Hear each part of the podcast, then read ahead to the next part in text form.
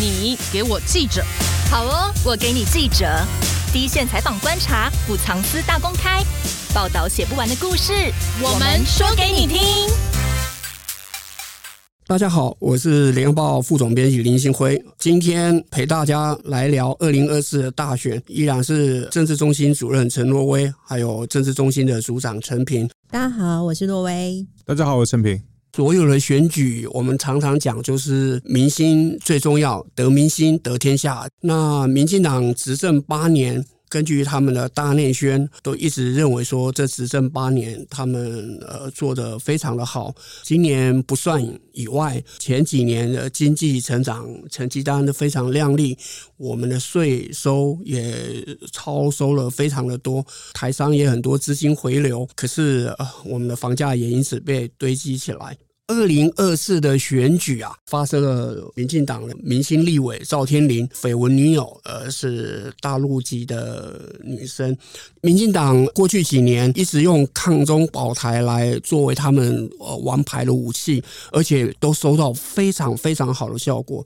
可是赵天麟的绯闻风暴，呃，显然已经在选民的心中会认为啊、你们其实不是抗中保台，你们是亲中保台。这个“亲”是呃亲嘴的“亲”哦，所以这个对民进党来讲非常的伤。那也因为这是两岸牌，呃，除非呃选战最后的关头，呃，有发生非常呃惊天动地的大事。要不然，民进党这一次再打抗中跑台，它的那个效应会递减，所以呃，选民关注的焦点会放在对执政党的满意跟不满意。那我们今天要谈谈明星，我们想要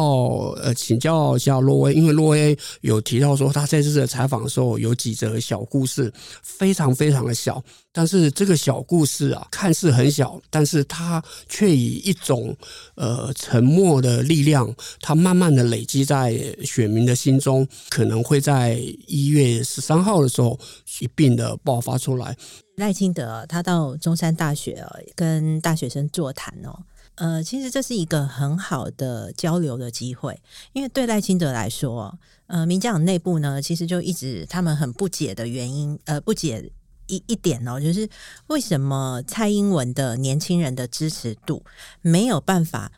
完整的全部的转到赖清德身上哦？那他们其实也也让赖清德脱掉西装，然后穿那个棒球的 T 恤啊去开球啦。那包含赖清德的竞选总部啊，也弄得就是棒球风这样。可是那个好像就是在年轻人的这种呃讨论圈里面哦，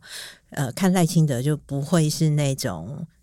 如果拿他跟柯文哲对比的话，年轻人可能就会比较喜欢柯文哲，这个一样是阿北。好，那赖清德就比较是那种精英的南部的士绅，相对来说，对于年轻人来说，本来就有一些距离感。那这一次那个主要有一些争议的，就是赖清德他到了西子湾中山大学去跟学生对谈，那有一个女大学生哦。我觉得他蛮勇敢的，他就是提问赖清德说：“呃，民进党执政哦，贪腐弊案哦这么多，你怎么你要怎么解决哦？哦，你怎么看？”其实女女大学生问出这个问题的时候啊，我我有观察到，就是台下的其他的学生在帮他鼓掌，欸，诶，嗯，这是过去其实我们看一些政治人物前进校园的时候啊，哎，这种情况其实不多，因为年轻人普遍对。政治人物他是有有一点距离感，然后如果你不是那种嗯很有话题性的人物的话，学生的那种反馈或者是那个他不会那么直接。那台下就是直接就是好多人在鼓掌，就等着看赖清德怎么回答。结果呢，赖清德就反问那个女学生说：“你可以举具体的例子吗？”就女学生被他一问就愣住了，想说奇怪，我在问你，希望就是说，因为你要选总统嘛，那其实你应该要跟我们说明，大家外界对民进党对新潮流的呃，或者是绿绿绿电啊这种光电板啊这些弊案啊，你要怎么去让台湾的环境更好、更清廉嘛？那你怎么还反问我？结果这个事情很大哦，因为女大学生后来她就被网络漏搜。另外一群就是绿营的侧翼就漏搜他，然后逼得他出来讲。他说意思大概是这样子，就是说我觉得我只是把我的疑问问出来。那这个社会难道没有可以讨论的空间吗？然后结果他的家人也被漏搜出来，我觉得这个实在是有点可怕的。那个现在我们的这个寒蝉效应，不只是在网络，在校园，甚至是在我们的周遭。这一次我们在巡回的时候，我们有去访一个云林的合作社，然后他是做呃凤梨加工的。一刚一刚开始，他让我们拍照哦，他还摆 pose 哦，就是一个一个年轻人这样子。然后后来。我们开始访问他的时候，他就开始很紧张，说：“诶，你这个会登在哪里？嘿，那你你会怎么写？这样，因为他已经访就都访完，他都讲完这个他那个做这个呃凤梨水果啊文旦啊加工，好，然后以前是怎么样一货柜一货柜这样子赚，有搭上 ECFA 的这种列车，然后他其实那个时候就是口袋赚很饱，可是他已经是末班车了，就是现在。”其实那个货柜量就少了，这样，那当然就讲了他的整个那个心酸啦，就是受到两岸政治、两岸关系的影响，其实他的他的这个生意也有受影响。那讲完以后，他就说：“可不可以不要不要用我的名字，不要不要见报？”这样，我想说，你刚刚摆 pose 摆的这么帅，这样子还想要劝他，他就说：“拜托拜托，因为他说他说我还要跟农委会写计划，要申请经费。”对，那那这样见报的话，到时候就是我会很为难这样。那另外，我们去一个那个那个螺帽工厂，那他是留在台湾的，哦，他也讲了这个缺工的这些他面临的困境，好，说现在其实是找不到工人啦，最后都是找新移民，新移民来做。那那他旁旁边其实把他的厂旁边的一块空地买下来，他指着那个空地说：“你看，这这个我三年前买下来。”但我不敢扩厂，因为我我怕我找不到人。他说找有的人来了，一天就跑了，隔天就不来了。好，讲完了以后，其实他也会有点担心，他讲太多，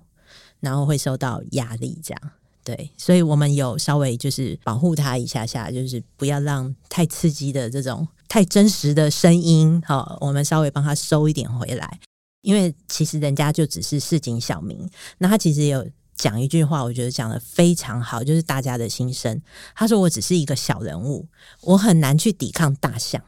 这个大象就是政府。那这就其实很讽刺。民进党起于草莽，穿草鞋的民主进步。照理说，其实他们最了解基层，最了解庶民，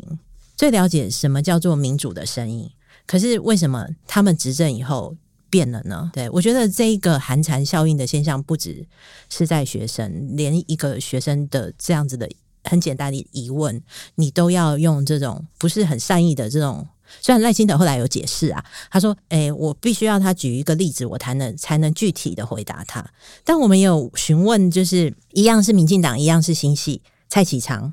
哦。那蔡启昌其实也常常去学校演讲，我们巡回的有。呃，去请教他说，如果你是赖清德，你会怎么回答这个女大学生？其实在那个呃，蔡启昌觉得说，其实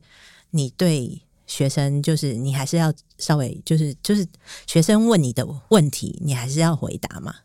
对不对？你这才是面对面对民意嘛。那其实我们在专访侯友宜的时候，也同样问他这个问题说，如果是你，你你会怎么回答？那侯友宜就说。讲到弊案，那我他问这个弊案要怎么解决，我一定告诉他，一定好好的去查清楚，把他查得水落石出。从这几个人的回答，我觉得心态上啊，就是你面对民意的心态其实很重要。蔡总统以前刚选上的时候，他大家都记得，他讲过，跟我有不同的意见，我们如果你跟我讲，我没有听到，你可以拍桌子，拍了七年多了，诶，对啊。民众拍了七年多了，其实不是七年多啦，在中间大概两三年的时候，大家就是那时候有有有有一些呃社团社社运团体，以前跟民进党是伙伴关系的，他们也不满意啊，就是说为什么我们反映声音都没有回应？蔡总统是这样回答的，说就是如果我已经听到，你就不用再拍桌了。我记得二零一六年啊，那个蔡英文当选嘛，哈，击败国民党的朱立伦。然后政党再一次轮替啊！他那场演讲，老实讲很经典啊。他讲了其中的一句话，一直被流传。他说：“只要呃我担任总统一天，呃生活在这块土地上的每一个人，不必因为呃认同的问题而担心，因为我会保障呃每一个人的认同自由、言论自由。”刚刚若威讲的这个中山大学女学生这个事件，呃，我为什么会认为它是一个星星之火，它可以燎原这样的一个效应？就像若威讲的，民主进步党它长期以来就是维护人民那个有自由的意志，然后有言论的一个自由。可是你看看他执政了八年，完全的执政。他权力的腐化之下，他其实比国民党更恶劣哦。赖清德在面对中韩女大生问他说：“诶，要怎么去解决民进党连日来的弊案的时候，他其实是可以直球的对决，就是把它接下来。我知道你讲哪几件，我也知道大学生跟年轻人很关心我们执政党是不是失去了初心跟价值理想。”但是他并没有，他会问说：“那你告诉我到底是哪一件？”他这是充分反映了完全执政的傲慢了。所以这个女大生的这样一个现象，呃，刚刚罗威就接续讲了，其实包括几个呃非常呃努力踏实在这块土地上去呃工作去奉献的一群殷实的商人也好，农民也好。可是，当他在讲出他们真正面对的困境、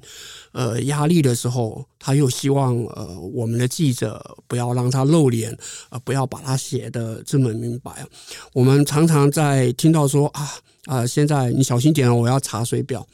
其实查水表的现象，在民进党执政下，已经到了一种。完全不避讳的一个境界，被肉说、被查水表。我认为，除了是这个食安的疑虑之外，所谓的查水表现象，也会是民意反扑的一个情况。我觉得现在整个的现象就是查水表，在台湾，我们讲已经民主政治都到现在了，但是这样的印象或这样的恐惧。感觉越来越深啊！刚刚，刚才陆伟主任提到的是，我们在这个采访过程中，可能有一些受访民众担心自己的名字被曝光啊。但事实上，我们在出访之前啊，我们在这次巡回采访之前，我们的联系过程当中，就碰到了很多人担心查水表。就好像我本来一开始在联系高雄冈山一带的一些螺帽工厂，因为那边是台湾螺帽的螺丝螺帽的重镇啊，工具机的重镇。我想透过很多的民意代表去，希望能够接触这样的业者，然后让他们受访。其中有一位民意代表就直接听到我的来意之后，就直接跟我说：“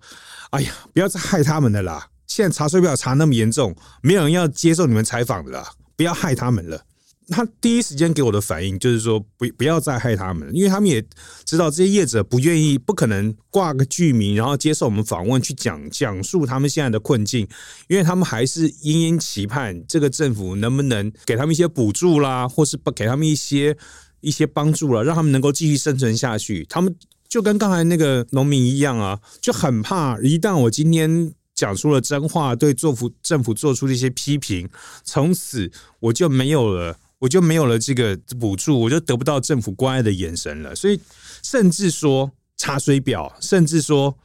去把他的工厂翻一遍，看看他有什么问题，公安问题、消防问题，或是漏税的问题，对做生意的。老百姓来说，我能少一事则一事嘛？对，我当然不希望去得罪政府嘛，因为得罪公权力我有什么好处？所以你看，这个在这过程中，我们就受到很大的挫折。还有像是新竹，我也试图去联系竹科的厂商，可是竹科厂商也因为很多都是上市柜的大厂，所以他们其实也不想为了这种。接受这种访问，去跟政府搞得不愉快。他们自己本身，因为他们已经到一个程度，所以他们其实是有很多的管道可以跟政府沟通的。但是，所以就不需要透过媒体去 去表达他们的诉求，基本上是错受挫的。那好不容易找到一个在竹科外的一个封测大厂，还是上市贵公司，也是大厂，但是。讲了半天，他也讲出了他心中的一些困境。他们现在面对的困境，他们现在最大的困境是什么？因为他不在竹科内，所以所有的用电的那种用电的那种供电的稳定度，他们因为不在竹科内，所以政府是没有办法给任何任何的保障的。他在竹科外的话，说跳电就跳电，那一跳电，产工机器一停下来，那个损失都是非常惨重的。去年一年最多跳了四次。无预警跳电，所以让他们是很难承受这个这样的亏损的。但是好，讲到说，那要不要我们到你们工厂去聊一聊？一听到说要把工厂名字写出来，要坐下来聊一聊啊，算了算了，不要写，不要写，还是不要写好了。所以这样的气氛是一直弥漫在民间的。可能这些会有这样的感受的人，我刚刚讲的都是不管是传产的传产的。企业家或是一些科技业的企业家，他们都是企业家，工厂的负责一个企业的负责人，好，他们不敢讲，但是他们的现在的问题是这样的气氛，他们的员工知不知道？他们的员工可能不了解厂商的困，老板的困境，而且啊，老板赚那么多，吃香喝辣，他们的员工可能每天还是在一些特定的大内宣之下。然后活活在那种台湾价值里面，他们被民进党灌输的台湾价值里面，所以投票有多少影响？哦，那些厂商老板可能知道他们的困境，但是员工知不知道呢？员工恐怕要等到有一天这个老板真的做不下去了，收场了，或者是出走了，他们才能够感受到真正的痛，因为他没有工作了，没有投入了。他才能感受到痛，但只要一天老板继续撑一天，薪水还是发得出来，工作还是继续有，他们可能都没有办法感受到这个困境，也就没有办法把他们知道这个困境，然后把这个不满反映在选票上面。这是一个，我觉得这就是民进党很厉害的地方啊！你看，像他今年的那个大内宣的。中央政府总预算啊，里面的文宣费，文宣费上面跟去年的比例啊，成长比例是远远超过于整个中央政府总预算的成长比例的。所以你看，国家的困境这么多，他们把钱居然是用在宣传上面，看得比任何事都要重。恐怕也是因为选举年，他需要更多的这样的投入，才能够让一些可能并不清这么清楚真相，并不清楚困境的百姓。在他们这样的大内宣操作之下呢，继续的去接收他们所认定的台湾价值，让选票能够投给民进党，所以我们缴的税让民进党去做大内宣，结果得利的是民进党，民进党再让特定的派系去分赃，觉得这是现在台湾老百姓最大的悲哀。马英九执政也是完全执政哦，他在国会也是一党独大。包括洛威，包括陈平，包括我，在他执政的那八那八年呢，刚好都是在政治路线上，不是跑国会了，就是跑党政的。那我们也都是跑呃蓝营的。其实是我们骂马英九跟监督马英九，比绿营的媒体，比三明治还要更严苛啊。我们从来不会当马政府的一个拉拉队哦，我们是用非常大的力量去批判蔡英文政府，他真的真的就是在这个部分离民心非常非常的遥远哦，他。不知道查水表这个恐惧的一个现象哦，已经在人民的心中根深蒂固。我们在前一集有讲到八年的魔咒，这个魔咒从何而来哦？其实就是从这些小事情一点一滴的累积出来的。你们这次也有访问到那个魏耀前，魏耀前是民进党的创党大佬，他其实退休了，然后是牙医，然后他说他其实不需要出来的。哦，他的兴趣呢？呃，退休他是骑马哦，退休就骑马，嗯，然后他其实生活过得很惬意，但是呢，他觉得他作为呃一个民进党的创党创党大佬之一，然后看到民进党这执政七年多来的，以他的形容啦，其实他讲的更直接啦，就是呃，他讲了一个说新潮流是民进党里面的哈马斯这样，对，然后就是。他觉得哈，呃，民进党并没有对人民很好，也没有呃做到当初的承诺，甚至连自那个民主的这个呃，以及尊重民意，还有言论自由这些，民进党都忘了。他说，作为创党大佬，他觉得心里是有很深的罪恶感，所以他才去那个在民进党党庆的时候，他到圆山饭店去拉那个白布条，哦，去抗议。这样，其实我觉得他哦，就是很执着啦，一定要出来，哎，一定要出来参选。他在政坛这个这么久，他也不会不不会呃不不清楚说他胜选的几率不会非常的大，哦，但是他觉得他该说的还是要站出来说，哦，否则呃如果连一个创党大佬都都不敢讲的话，那小市民又怎么？怎么敢敢说呢？好，我们这一次的巡回采访里面呢，就是除了呃事前的这个联系上有遭遇一些呃小小的阻碍啦，哈，就是有一些人他可能以前是蓝营的，然后他后来转去挺赖，所以他不方便接受采访。另外呢，接受采访的这这些呃传产业者啦，或是呃。市井小民啊、小人物啊、手头足啊、学生啊，其实我把它归类成两大类，一种是他有接受补助的，另外一种呢，就是他觉得政府补助或者是他跟政府反映很多事情都没用的这两大块，然后他们呃在谈到民进党政府的时候，就会有比较不一样的态度。一种呢，就是我刚刚提到的这个云林合作社的，因为他还要申请政府的补助，所以他会希望说不要曝光，可是他还是要把他的困境讲出来。好，他觉得必须要让政府还有社会大众知道，只是他不方便居民。那另外一种呢，就比如说像这个观光业了，哎，我们有去那个嘉义，那嘉义大家知道，就是陆客那时候台湾就是很。大陆开呃陆客开放的时候啊，一定必去的地那个景点就是阿里山，所以当时呢，就是呃很多业者就在那边盖饭店嘛，然后投资了很多。现在就是陆客不能来，所以他们其实就是也很辛苦啦，因为他们就是说台湾民众一直在讲房价太贵，好，台湾的住宿怎么那么贵，比日本还贵，那还不如去日本。好，他说你看我们也是很心酸。就是因为我们平日完全没有人，所以假日的时候我们必须要用假日的房价去摊平平日，否则第一个找不到工。哦，他说有啦，年轻年轻人不愿意来，那但是做那种房屋整理的有，比较年纪大的人他找得到这样这样的人来做，可是问题是他体力不够，其实是超过他们的负荷的。在平日的时候，他们也是就是人员就减少嘛。那像这种呢，他觉得已经跟政府反映很多次都没有用，然后还因为呃两岸政治、两岸对抗的这个因素的影响，让他们觉得可能必须要出走了。有一个业者他也去东南亚看，他想要去东南亚，他说东南亚我去投资，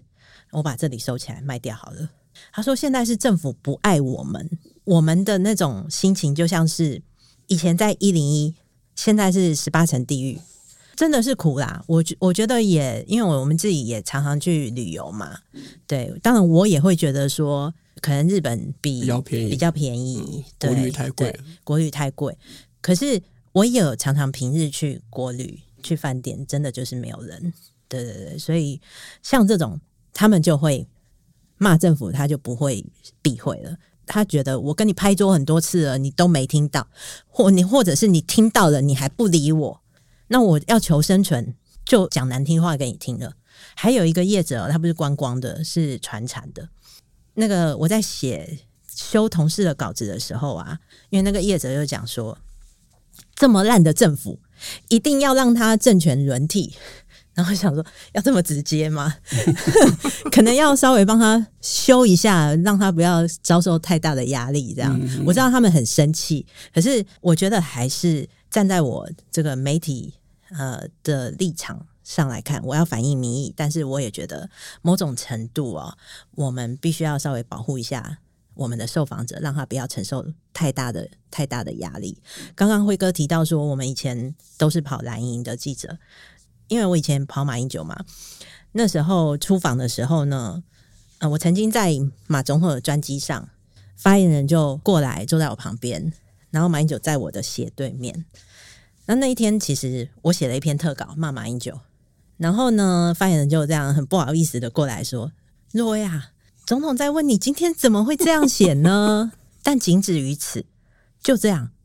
他不会再说第二句了。嗯，就只有这样。那我当天，我觉得我那时候的感受是，这开玩笑啦。我会觉得我会不会从那个总统的专机上被丢丢下来？对，但是我们其实是帮民众来监督政府。”这是我们的责任，所以无论对蓝、对绿、对白、对什么颜色，我们都是这样子的。刚刚若薇提到那个阿里山的观光业者从一零一掉到十八层地狱，那你们这次呃，陈敏是不是也有去蔡英文他当年在台三线哇，这个是秋风扫落叶，拿了很多票。那现在台三线你们这次去看了一下是怎么样呢？若薇主任提到那个业者啊，他当然讲说掉到十八层地地狱啊，是一个形容词，是一个情绪啊。但他实际上他现在做什么事呢？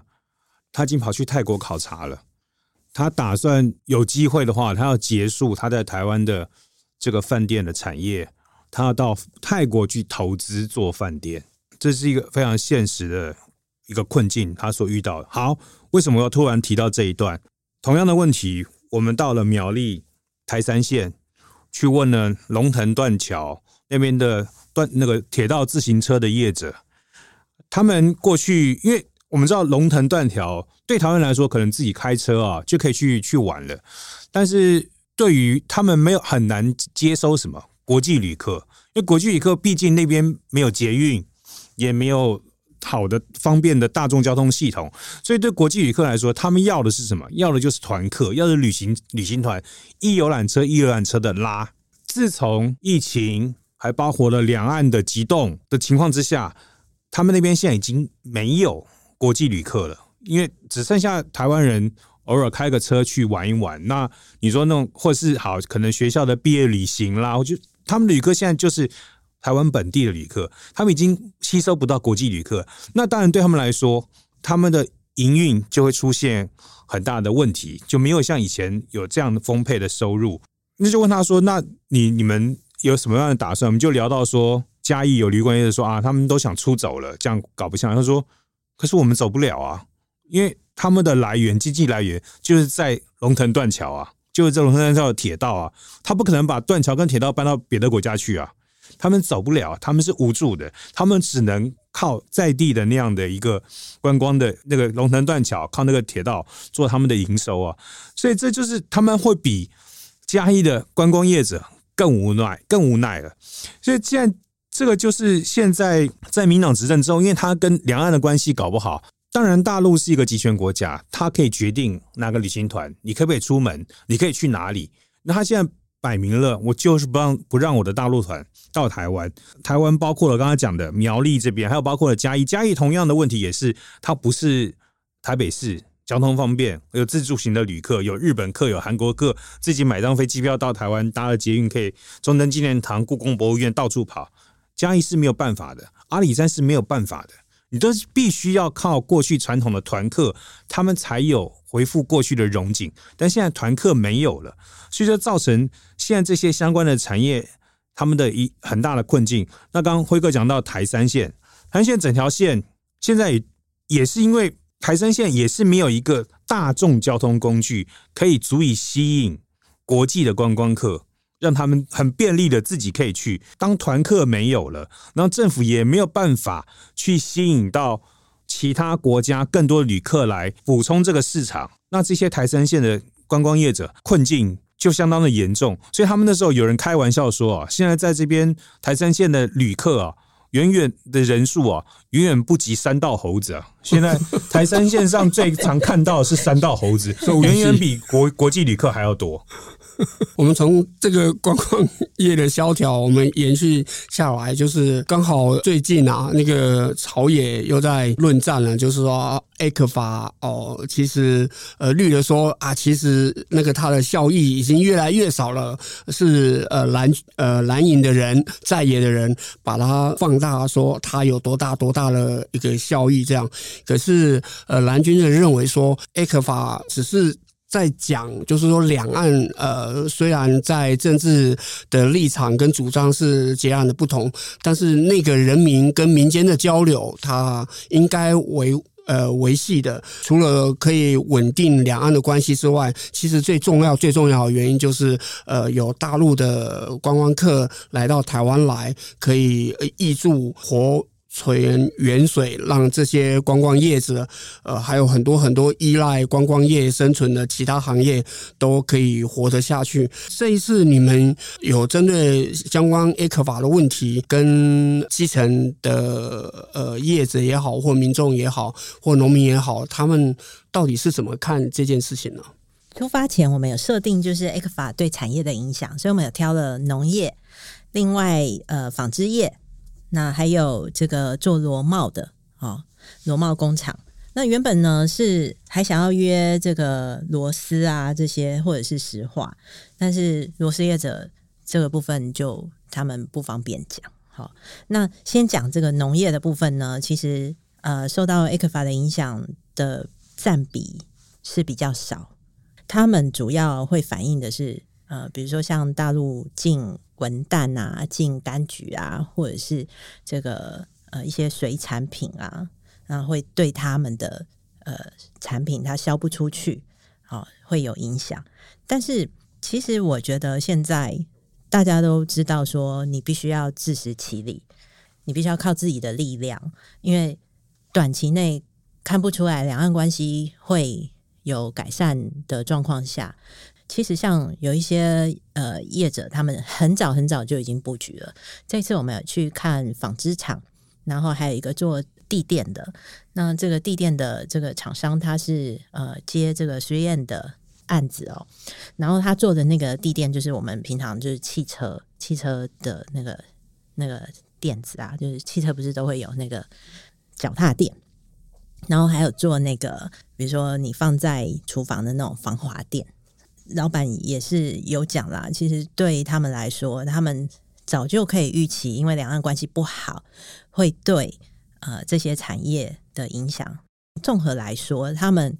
如果还是靠大陆的那一块内需市场的，哦，他就会受影响。但是呢，如果他是可以把触角伸到国际的，那个早就都出去了。我们其实产业永远他们的那个。触角啊，或者是那个那个雷达，都比政府快。政府快，嗯，像我们那个问到那个纺织业，还有地垫的，好，纺织业是他他现在在做那个呃生产履历，你看到的一个他们做的一个小小的那种随身的袋子，好，它就是像这种星巴克的杯垫。咖啡的杯垫，哦，然后去回收再做。他说，现在国际上哦，其实很重视生产履历，然后必须要是这种，你可以做绿色、绿色回收，然后再再制造的。然后这个他们现在就是主打这样子的特色，来走走进国际，然后来为这个纺织业自己找到一条活路。那另外那个地垫的厂商呢，他就是很早他就已经到那个。有一些厂商已经到肯亚了，但不是你想象的东南亚了，都已经布局到 肯雅去了。对，所以我们的我们的这个台湾的产业是很厉害的。对，他们不希望说受到政治影响，就很早以前就已经开始为自己的生计想办法了。我主要比较有印象在纺织这一块哈，我们这次有访问到那个纺纺拓会的监事监事啊陈世文，其实他自己也是。就是工工厂的这个企业家哈，然后在两岸都有设厂，尤其在大陆的布局也布局了非常久了。他说，其实呃，ECFA 就算真的收掉了哈，对他们来说，因为他们已经算是整个纺织产业的中游下游了，所以对他们影响不深。而且他们在大陆的布局很久，所以好，就算到货不从台湾销去，他们大陆本身就有工厂，所以他们其实并没有那么担心他。但是他站在一个纺拓会整个组织纺织组织的立的立场的话，他看到的问题是上游。因为过去上游的确在 ECFA 这一块得到很大的获益，因为税关税的一个减免有很大的好处。但是，一旦 ECFA 如果这个取消了，两岸取消了，然后要恢复过去的过去这个税的话，进要交到大陆的进口税，必须要缴交到恢复到过去，可能是百分之至少百分之二点五，高的甚至到百分之八。那这样子一个状况，在台湾也没有跟其他国家签订 FTA，也不太可能透过其他国家转转口再进入大陆市场的状况之下，他觉得受冲击比较大的是上游产业。其实上游产业比较就是偏重在石化，接近石化那个部分了。他觉得这个受冲击非常大的，这个是他现在看到的忧心哈。那另外就是我们还看到一个传从传统做沙发布的一路走过来的厂商，他算是下游厂商，但是他已经深耕台湾，他们也没有打算要，但是他们在大陆也有。在青岛也有厂，但是他们仍然要继续深耕台湾。他们现在做的是什么呢？他们现在做的是要利用很多的资源回收物，把它变成纺织布料，然后等于说是，其实你看，纺织已经在我们的观念中就传统产业嘛，一只纺纺纱机啊，每天高高高高高一直这样子跑，哈，很吵，然后怎么样？但是在他们看来，这根本已经不是传统产业，在他们看来，这是科技，这是最新的科技，要如何把你看起来。不值钱的东西变成黄金，这是非常困难的。然后如何降低成本，如何减少对环境的伤害，是他们一直在努力的方向。他们也认为说，在台湾可能在关税如果比不过别人的状况之下，我们必须要靠更好的产品。就算税比高，成本加上去了，我们还是可以在世界跟人家竞争，因为我们东西好，我们是走在最前面的。但是他们很遗憾的。政府还是把他们当传统产业，政府没有把他们当科技业，但是他们认为说，这些东西怎么不是科技呢？这是最尖端的东西了。所以，相较于政府对于科技业给了很多的资源，给了很多的支持，甚至的补助，他们都没有。他们还是必须靠他们过去累积的、累积的一些资源、累积的一些成本，胼手知足的继续撑下去，继续的。为了台湾这个品牌，Made in 台湾这个品牌打拼下去啊，所以这是他们很大的困境。另外，在也到了这个呃云林虎尾的这个毛巾工厂，一个很有名的毛毛巾工工厂啊，叫做兴隆毛巾，它现在是很有名的公共工厂啊。那我们访问到他的董事长特助，这个特助呢，其实就是创办人董事长的女儿。她年轻的时候是在云门舞集，是舞蹈家。那当初因为呢，看到家里面这么努力要自创品牌，创立兴隆毛巾，然后父母亲很辛苦的在做，他觉得需要家里需要帮忙，所以他就回到家里帮忙。然后他也把他一个艺术家的观念放到了注入了这个传统的这个毛巾产业上面，所以他创造了非常多艺术化的经营，把毛巾变成一些带入了一些艺术性的商品。让它的价值更高，但是这一路过来这么多年了，他也投入了这个产业这么多年，他现在很感慨的一直说，民进党对毛巾业者没有比较好，这是他非常深沉的感慨啊。他觉得好像反正我们这些传产都不不被政府重视啊，但是其实我们都很努力的想要突破，但是政府没有给他们一定的资源。他也希望选民不要再被政党绑架，他也很希望。这次的选举是不是能够换人做做看呢？让新的政府能够更更重视他们这些为台湾过去经济奇迹打下经济奇迹这种基础的业者啊，看到一线生机。这次你们也看了很多有关于电的东西。那民进党政府一再的宣传说，他的绿电有达成了非常高的成就。可是你们看到的真相是什么呢？陈平？哎，这次我们主要在电的部分，我们这次到了台南。嗯，包括了呃七股这边，它所谓的光电板的部分，还有包括了森霸跟九威两个天然气厂。七股这个地方啊，那现在是因为当初有很多这个养文蛤的产业啊，所以但是因为盖上了这个天然，在盖上了这个光电板之后呢，当然政府会说啊，这叫做渔电共生啊，上面架板子，下面可以继续养文蛤。但是要知道，那个文蛤，因为它整个天然环境的改变之后呢，它的文蛤所养出的大小是有差异的。它会养的比较小，没有办法这么肥美。那没有办法这么肥美的状况之下，它在市场上的价格就会出现很大的落差。对于这些渔民来说，养殖渔民来说，他们的收益就会变差。然后，所以是我，如果你真正在从事、真正在从事文革养殖的人，你当然是没有办法接受这样子的状况。这就是为什么他们要反弹。也很遗憾的，在现实的状况下，因为缺工，然后年轻的。第二代也不愿意再从事相关的产业，所以有很多余温原本是荒废的，所以当然还是会有一些地主，他们是愿意把他们闲置的余温拿出来种电，对，种电。啊，反正我还可以领到很多的租金，还可以有很多的收益，那个比我去做更轻松。我每天在家看个电视、泡泡茶，我就有收入了，我就不用这么辛苦再去养殖啊，还要去承担嗯天灾的风险，可能我碰到了什么台风天或是什么断电，造成打氧气不足各方面的问题，他就不用再去面对这一切了。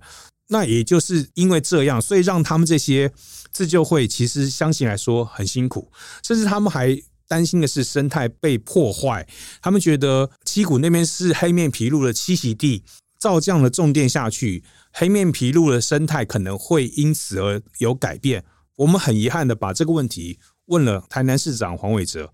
黄伟哲给我们答案是：黑面琵鹭跟白海豚不一样，它不会转弯。当年国光电厂在发展的时候，吴敦义曾经说过说。白海豚会转弯，所以他就拿这个来比说，我们不会像那个样子了，我们不会像当年国民党执政的时候那个样子了，就很遗憾。可是地方的声音跟他讲的完全不一样啊，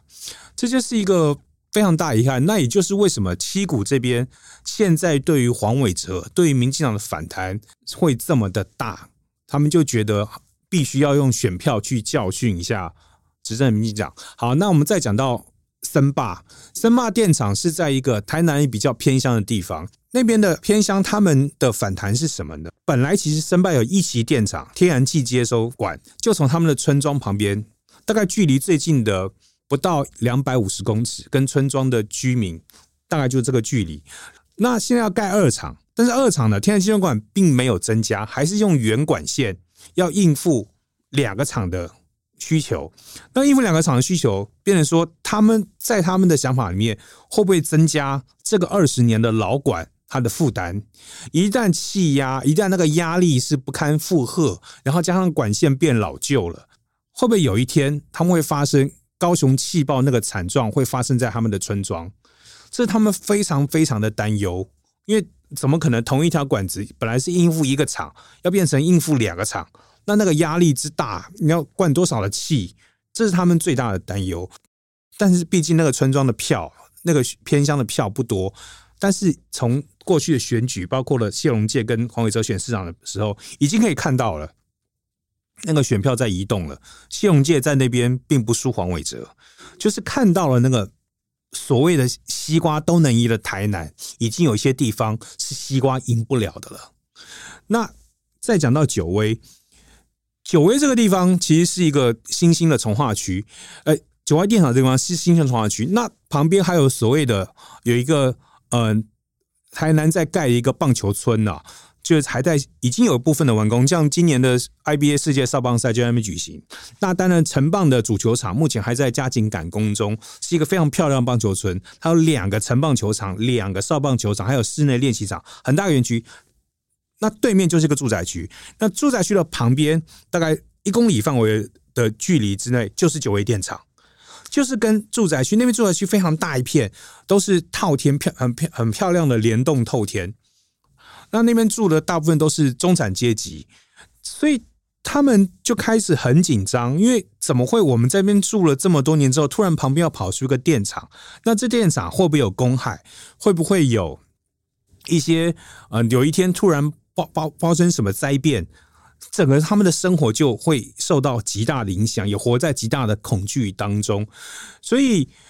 呃，他自救会的会长，他那时候才会从一个国中的中文老师，变成现在可以跟政府单位拿着引经据典，拿着很多的资料去辩论环保议题，去辩论他们的安全、公共安全的问题。他已经变成了公安环保专家了。他不过他是个中文老师而已。好，那这次我印象更深刻就是，他说过去他是反核的，他过去是反核的，但是因为民进党不断的搞绿能，尤其当九位店长在他家附近要开始要种下去之后，他开始担心了。他现在也质疑。是不是应该不要再反核了？当然这是他个人意见，不代表自救会。但是他会从一个过去的坚定的反核的人开始思考，核能是不是还可以应该再继续被运用？那这就是民进党政府一个反核的当神主牌的民进党政府，最后给民众的一个想法上的转变，竟然是这样。陈平刚刚讲了几个地名哦，我